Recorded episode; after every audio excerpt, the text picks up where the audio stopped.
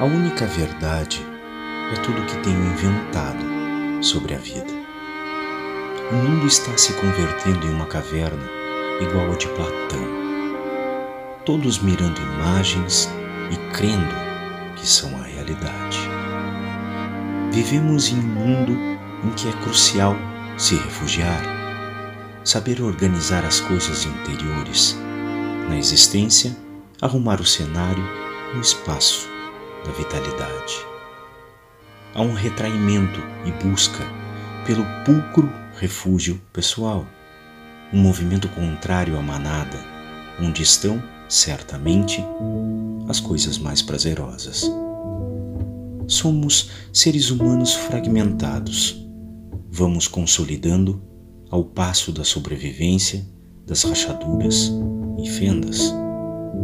Muito provavelmente, esta é a chave para sermos seres razoavelmente sãos. A gente assusta as almas livres e mais, aquelas que voam. Talvez a loucura que nos habita não seja outra coisa do que uma mínima sabedoria que carregamos e que, cansada de descobrir as escárnias vergonhas do mundo, tomou a inteligente decisão de se volver louca. Somos aquilo que perdemos e somos também o mundo que podemos criar a partir daquilo perdido. Viver é um constante desafio à morte desde que nascemos. Isso converter a vida em algo extraordinário. O ordinário é a morte, pois é inevitável. A vida, a vida é um regalo, uma oportunidade. E não obstante, passamos pensando em que se termina até que se termina. O amor, a paixão, a valentia, o medo. O que é a vida se não a capacidade de sentir tanto bom como mal? O que é a vida sem o mal e o bem? Sem a luz e a escuridão? Sem os princípios e os finais? Nós, a maioria dos mortais, nunca tocou conhecer o verdadeiro destino. Simplesmente somos atropelados por ele, amodorrados. Quando levantamos a cabeça e o vemos distanciar pela estrada, já é tarde e o resto do caminho devemos fazer pela sarjeta daquilo o que os sonhadores nominam de madurez desmesurada. A esperança não é mais do que a fidúcia de que este momento não tenha chegado, que acertaremos ver nosso verdadeiro destino quando se acerque e possamos saltar a bordo antes que a oportunidade de ser nós mesmos se desvaneça para sempre e nos condene a viver de vazio, por anelo do que deveria ser e nunca foi. Ah, meu querido Borges, também falaste que temos o direito e o dever da esperança. Corremos para nos salvar de um mundo que não deixa de lesionar.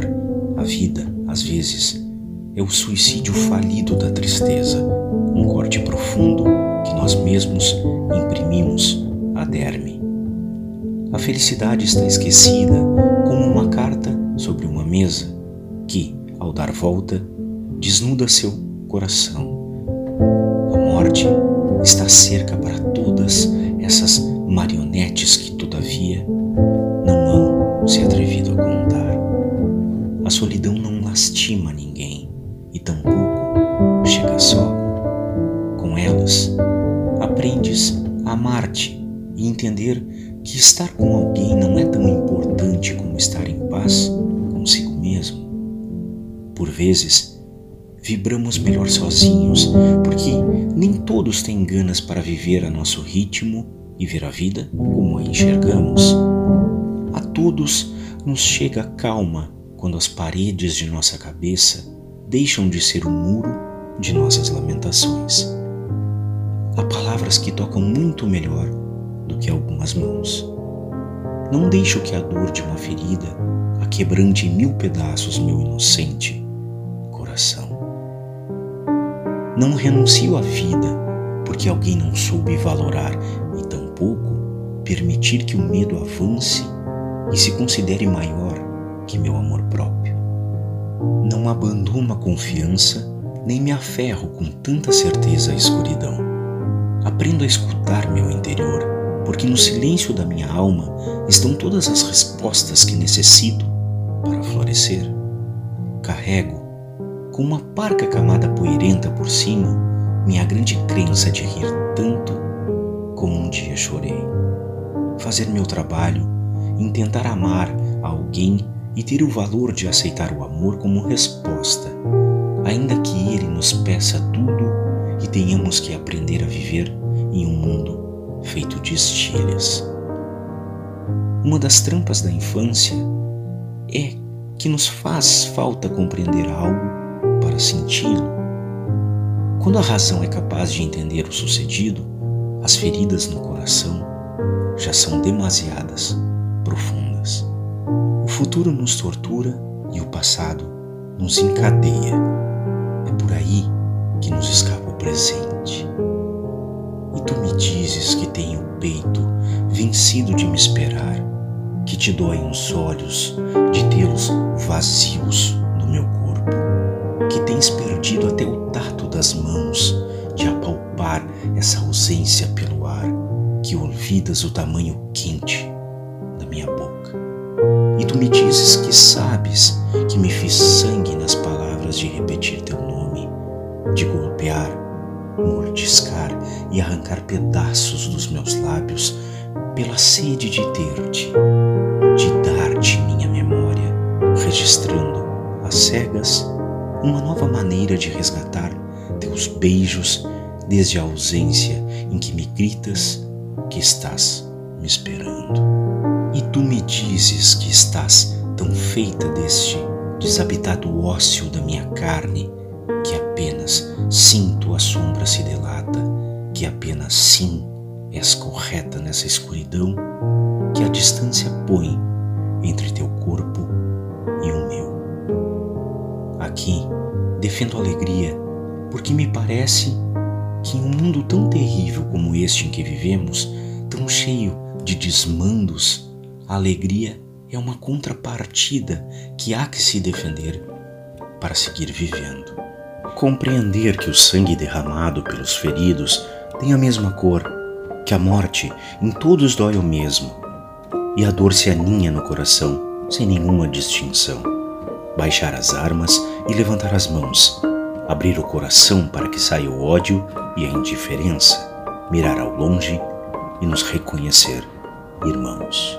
Que bom que alguém me foi gentil, que alguém falhou, se distanciou, que algo não funcionou que não me rendi, que segui crendo, que segui esperando, que segui buscando.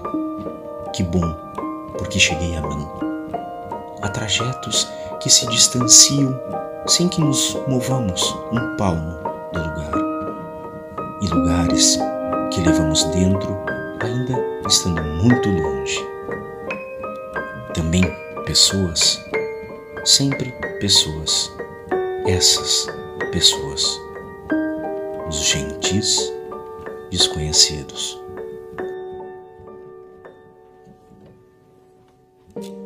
De pronto retorna o brilho aos olhos, o sorriso nasce desde a alma, as lágrimas cerraram as feridas e brotaram flores nas cesuras.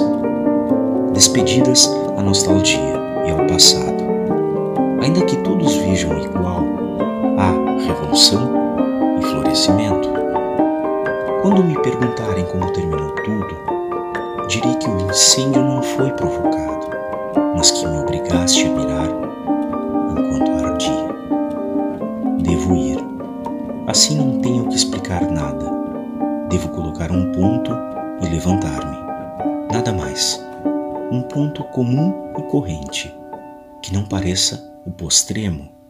Disfarçar o ponto final. Sim, é isso aqui.